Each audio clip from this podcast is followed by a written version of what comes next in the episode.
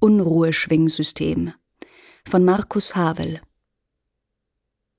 Eines Morgens wachte ich gegen meine Gewohnheiten sehr früh auf und fand mich in einem stahlharten Gehäuse wieder. Ich entdeckte an meinem Körper lauter Federn. An den Enden meiner Arme und Beine, wo sonst Hände und Füße waren, befanden sich Unruhreife, so dass ich beim geringsten Schubs zu schwingen anfing und für längere Zeit nicht mehr zur Ruhe kam. Jemand hatte an meiner Aufzugskrone gedreht und die Federn gespannt. Die fortdauernde Unruhe machte mich beschwingt, und ich zählte unentwegt Brahma basierend vor mich hin und her, immer wieder, von eins bis sechzig. Ich spürte aber auch deutlich die Hemmung, die mich in wechselnden, exakt gleichmäßigen Abständen antrieb und blockierte. Derart geräuschvoll wollte ich mich eigentlich nicht unter Menschen begeben, aber ich konnte gar nicht anders. Es tickte und taktete. Mit jedem Schritt machte ich das Geräusch der Pflicht und zählte aufschneidend immer wieder von eins bis sechzig. Ich hatte nicht die geringste Ahnung, woher plötzlich diese gebändigte Energie kam. Später ließ ich mir von einem Fachmann den Sachverhalt erklären.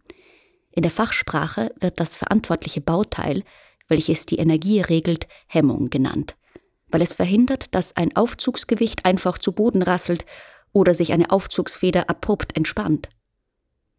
Ein Unruhschwingsystem wird gehemmt, damit es sich nicht entspannt, sondern in permanenter Unruh gleichmäßig schwingt. Es gibt ganz unterschiedliche Hemmungen, habe ich mir sagen lassen. Eine weit verbreitete ist die sogenannte ruhende Hemmung. Sie ist von der Arbeit befreit, das Räderwerk zurückdrehen zu müssen oder einen einheitlichen Takt zu schaffen. Das Schwingsystem ist in einem solchen Fall allerdings nicht arbeitslos. Auch ist es dem Schwingsystem nicht freigestellt, einer kreativen, schöpferischen und selbstbestimmten Tätigkeit nachzugehen, gleichsam frei zu schwingen. Es muss vielmehr die Ruhereibung, die durch den Kontakt des Gangreglers mit dem Räderwerk entsteht, überwinden.